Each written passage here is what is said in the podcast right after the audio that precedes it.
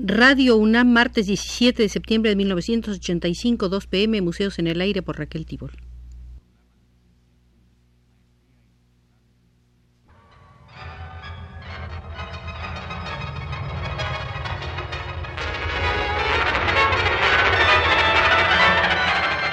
Museos en el Aire.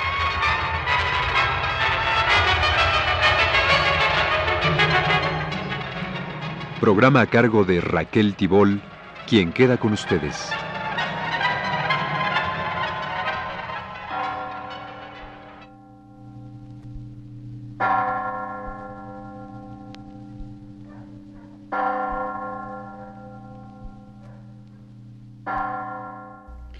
Octava visita, octava, al Museo de Ignacio Asúnzolo con motivo de la exposición antológica de este escultor en el Museo Nacional de Arte, hemos venido realizando una serie de visitas al Museo de Ignacio Asúnzolo, visitas que han tenido un carácter cronológico. En esta octava visita comenzaremos por el año de 1956. El 10 de febrero de ese año, en la capilla ardiente en casa del finado, toma a solo la mascarilla de Luis María Martínez, arzobispo primado de México. Le ayudó en esta tarea el arquitecto Joaquín Álvarez Ordóñez. En el cincuentenario de la Escuela Particular de Agricultura de los Hermanos Escobar, hizo a solo el monumento conmemorativo de los hermanos Rómulo y Numa, los fundadores, levantado en el cruce de las calzadas Agricultura y Puente Libre en la ciudad de Chihuahua. En abril de 1956, frente a la Escuela 99 de Parral, Chihuahua, se inaugura el monumento al gambusino, titulado también El Buscador de Ilusiones, figura de dos metros cuarenta de altura, colocada al centro de una fuente. El costo de la obra fue de 150 mil pesos. Por encargo del gobernador Jesús Lozoya Solís, se ocupó de la parte estructural el arquitecto Lorenzo Favela. La estatua representa a un joven gambusino agotado por el duro trabajo, quien mira su cuchara de ensayo esperando ver pepitas de oro. Según Margarita Nelken, se trataba de una adaptación en lenguaje actual de los cánones de Policleto. Asúnzolo es condecorado por el Círculo de Arte de Milán, Italia, el 28 de junio de 1956, en el Instituto Italiano de Cultura de la Ciudad de México, ofrece una conferencia sobre 30 años de vida artística. Tras la disertación, modeló en barro frente al público una cabeza de Venustiano Carranza y otra de Manuel M. Ponce así como una mano para explicar la manera como cinco cilindros y una circunferencia se transformaban en una extremidad humana. El 23 de septiembre de 1956 se inaugura en la ciudad de Chihuahua el monumento a la División del Norte, encargado por el gobernador interino Lozoya Solís, quien señaló el guerrillero que esta escultura representa puede ser cualquiera de aquellos hombres del campo que en Juárez, Ojinaga, Tierra Blanca o en Zacatecas escribieron páginas de heroísmo e hicieron triunfar la revolución. En la ceremonia hubo salvas de fusilería disparadas por rurales ataviados con villistas mitazas. Un veterano de las tropas villistas declaró Ha pasado el tiempo y se han suavizado asperezas y borrado divisiones en el pueblo mexicano, ya se hace justicia y se reconocen las enormes facultades del conductor de hombres y defensor de los derechos elementales del pueblo, del tan discutido general Francisco Villa. Hablar de Francisco Villa es hablar de la revolución en su aspecto primordial, sin refinamiento, sin contaminación, que era la lucha del pueblo por la justicia a secas, contra el cacique que violaba a sus hijas, contra el juez venal que, de acuerdo con los jefes políticos, lo había despojado de su casita en el pueblo y de sus terrenos en el campo. Eran cincuenta mil labriegos armados luchando por sus derechos. y Vicente Lombardo Toledano escribió para la revista Siempre.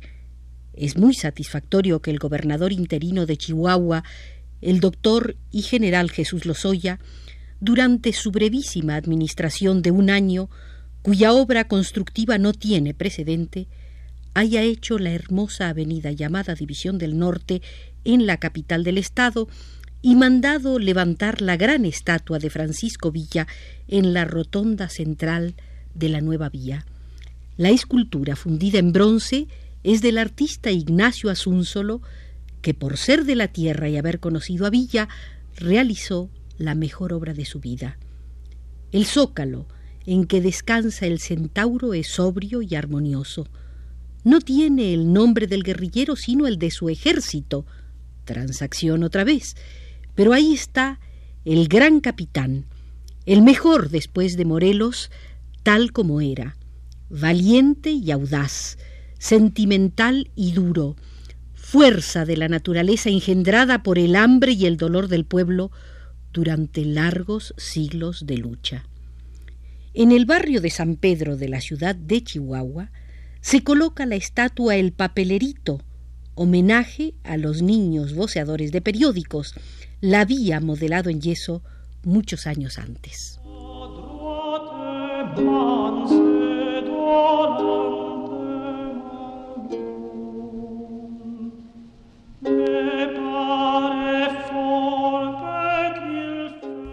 Pasemos ahora a la sala del año 1957.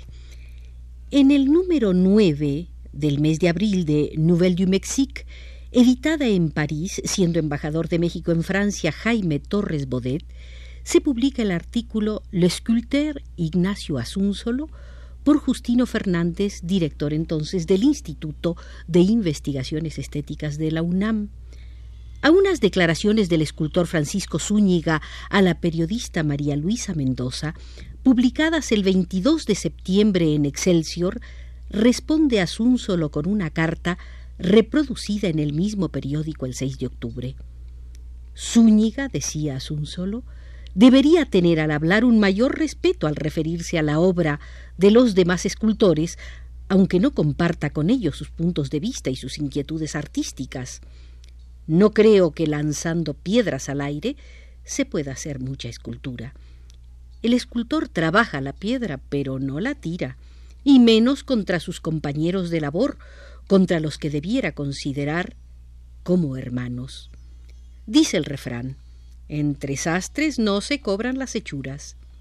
Hay pedruscos que no lastiman, pero que molestan, y tal es el caso de la pedrada de Zúñiga, porque si bien sus insultos no alcanzan a salpicarnos, sí deprime constatar la pobreza moral y la estrechez de criterio de personas que pretenden ser maestros y mentores de las nuevas generaciones que encausan sin inquietudes por los caminos del arte.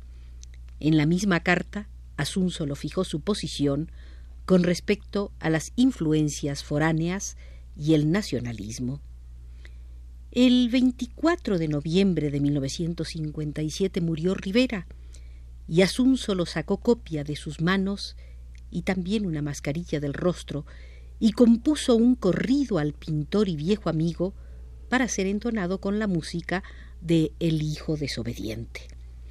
El 21 de enero de 1958 se reunió Asunzolo con Francisco Marín, Humberto Peraza, Albarrano, Laguibel, Fernández Urbina, Federico Canesi y Ernesto Tamariz, con el objeto de formar una sociedad que defendiera los intereses de los escultores mexicanos, pero sin menoscabar a los auténticos valores extranjeros que hacían aportes a la cultura nacional, como lo eran Francisco Zúñiga costarricense y Arenas Betancourt colombiano.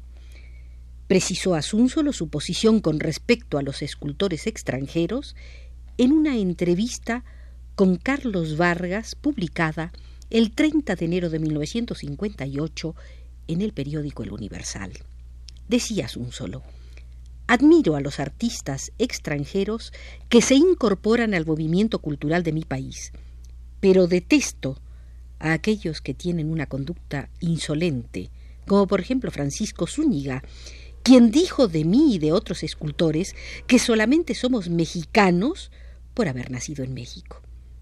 Picasso, el maestro de la llamada Escuela de París, agregaba solo, jamás habría dicho en Francia, debe recordarse que es español, que los grandes artistas franceses lo son únicamente por haber nacido en Francia. Yo tengo treinta discípulos y lucho por su futuro y por el porvenir de las nuevas generaciones. Para nada me interesa en lo personal intervenir en ninguna obra oficial. Nunca voy a donde no me llaman.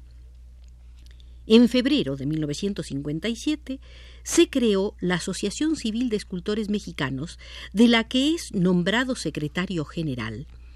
La asociación desarrollaría una labor tendiente a lograr que las obras escultóricas oficiales, especialmente las llamadas monumentos, fueran otorgadas exclusivamente en concurso público a escultores mexicanos. Asunzo talló en piedra volcánica en 1957, el cuenta estrellas y modeló el retrato de Adriana. Tomó la mascarilla al cadáver del general José Miaja, nacido en España en 1878 y muerto en México en 1958. Defensor de Madrid durante la Guerra Civil de 1936-1939, autor de la célebre frase referida a las tropas franquistas, no pasarán. Conatl, Siqueiros y otros artistas tramitó a ante Hugo B. Margain secretario de Hacienda, la posibilidad de pagar los impuestos con obras.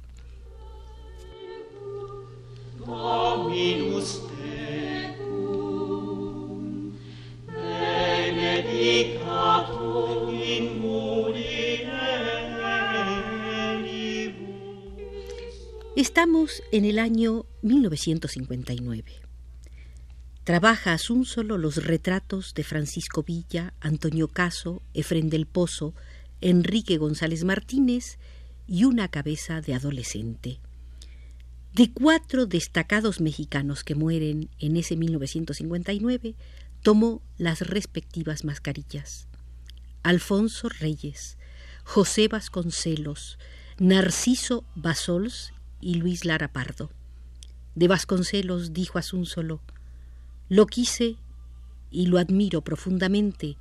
A él debo mucho de lo que soy porque me comunicó en los años de mi primera juventud su entusiasmo creador, como lo hizo con tantos artistas de mi generación y de la actual.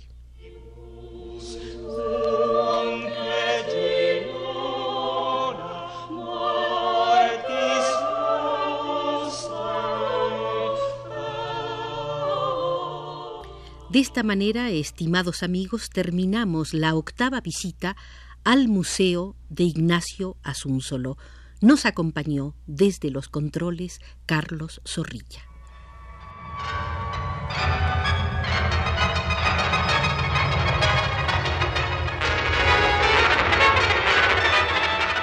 Este fue Museos en el Aire.